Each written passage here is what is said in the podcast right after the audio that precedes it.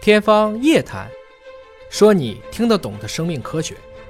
欢迎您关注今天的《天方夜谭》，我是向飞，为您请到的是华大基因的 CEO 尹烨老师。尹烨老师好，哎，向飞同学好。本节目在喜马拉雅独家播出。今天来关注啊，《自然医学》杂志的一篇最新的文章，肠道的细菌又搞事情了啊，又出新闻了，说跑得比谁都猛，竟然也有他们的功劳。我们之前啊说肠道菌群跟你是胖是瘦有关系啊，喝凉水都长肉，还是干吃不胖，可能是你肠道菌群的不一样。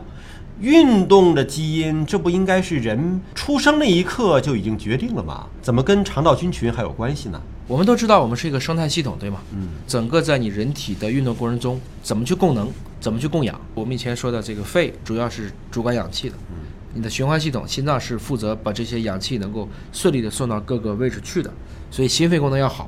同时，你的能量从哪来呢？那还是要从你的嗯食物啊食物啊，从你的消化系统来。那这个时候，菌群就起到了重大的作用。呃，哈佛医学院的科学家们在运动员的粪便当中发现啊，对肠道中的特定的细菌或许是优秀运动员提高成绩的好帮手。那么以后 咱们要提高运动成绩，做粪菌移植啊， 是吧？直接弄菌就完了啊。这是在美国马赛诸塞州举行的波士顿马拉松比赛上，对这是全世界历史最悠久的马拉松的赛事了，没错呃，吸引了很多的这个优秀的运动员，那么他们就分别对十五名专业运动员和十名业余选手采集了他们的粪便的样本，通过了高通量的测序。所以他们组织的这也是一个拉拉队儿，对，前面拉一次，后面拉一 次，拉拉队儿啊。 哦，前后都得是吧？都得你拉一跑次之前拉一次，跑完了还得再拉一次。因为现在很好做，他选了一种高通量测序，对肠道微生物菌群混合测序。然后这样的话，我们都知道一个人正常的菌群分布大概就是在三百种到四百种之间，但他们发现有一类叫做伪绒球菌属，这个细菌表现非常突出，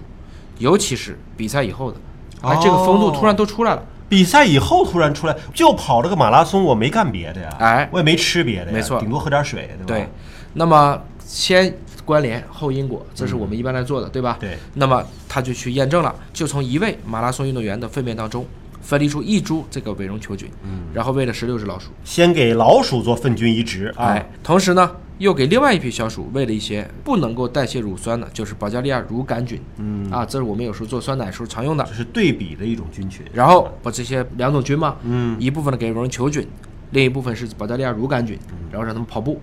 小鼠上跑步机，你猜一下哪个厉害？那肯定是吃了运动员粪便的小鼠厉害呀、 长跑坚持的时啊间要比对照组高了百分之十三，嗯，然后对调菌群猜的怎么样？哦，那就成绩换过来。哎，它运动立即就逆转了，那么所以通过老这鼠种对比就非常鲜明了。所以就是伪绒球菌让老鼠跑得更好了。那下一个问题了，我们知道了现在是 no how，嗯，就怎么做能让你跑得更好？接下来就要解决 no why，对呀、为什么？为什么？所以呢，大家发现这个伪绒球菌一般是在人的肠道和口腔黏膜当中都有，它主要吃什么？吃乳酸。嗯，吃乳酸，乳酸是什么东西？哦，运动肌肉可以代谢、啊，缺氧条件下葡萄糖的产物。啊啊，，所以我能把大量的乳酸都代谢掉，嗯是不是就有可能让我们肌肉当中的乳酸它的含量变低，嗯对进而使选手的耐力增加呢？嗯，那么这个细菌就可以去帮助我们去吃乳酸呢？难怪跑了步这细菌增加了，那是因为乳酸多了，他们吃的更好了。哎，但是呢，运动生理学家另外一个人啊，也是这个研究的主要作者说，乳酸导致疲劳的观点其实并不充分。嗯，我上高中的时候，大家认为啊是叫你肌肉发酸是乳酸，对后来证明也确实不都是，嗯，有的时候是一个综合的作用，所以不能简单的就从这个角度去看。嗯所以他们还在继续研究，继续用红基因组分析的方法去做，追踪所有的这些微生物的基因信息，来挖掘更深层次的原因。最后发现是因为与乳酸代谢有关的一类酶有了显著提高。那么这类酶的作用呢，是把乳酸能够转化成丙酸盐。然后进一步发现，果然这个伪绒球菌在乳酸充足的条件下，确实可以产生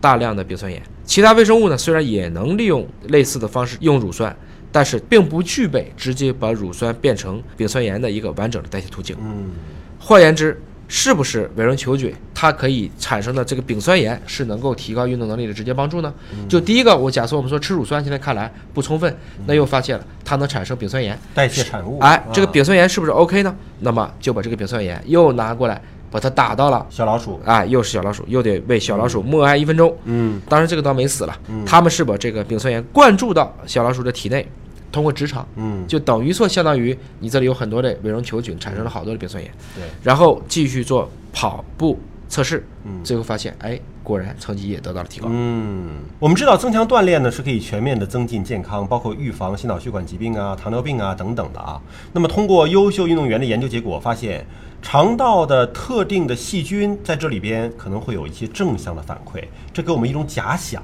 就是未来我们要健康，我们不 运动，我们光用这种运动员的细菌，是不是也能够实现这个效果呢？我们要回到第一个问题，那为什么最开始的这些运动员当中会富含伪绒球菌呢？还是运动来的？，对，归根结底是要通过自然的方式。我们说人体如丹炉，嗯我们以前说修炼内丹嘛，炼丹炼丹自己其实练练的是菌。啊我们从这个角度来讲，你运动就产生了这个伪绒球菌。后来科学家研究的更多的是把这个机理研究清楚。嗯所以反过来说呢，我们不能简单的把中医以前很多观察到的现象直接认为这个现象本身的关联是错误的。反过来讲，是避免大家不要老去自洽，动辄就五行八卦，而是把它回到现代的分析化学技术上去来解释。为什么我们可以实现这样的效果？这应该不光是启发运动，也会启发我们以前对于很多观测到的国人养生的一些听起来玄之又玄的概念，我们把它变成可以解释的方式来做。所以还是不要坐享其成，还是应该通过自身的运动来实现体内的这种菌群的一种增值啊！感谢叶老师的分析和解读，下期节目时间我们再会。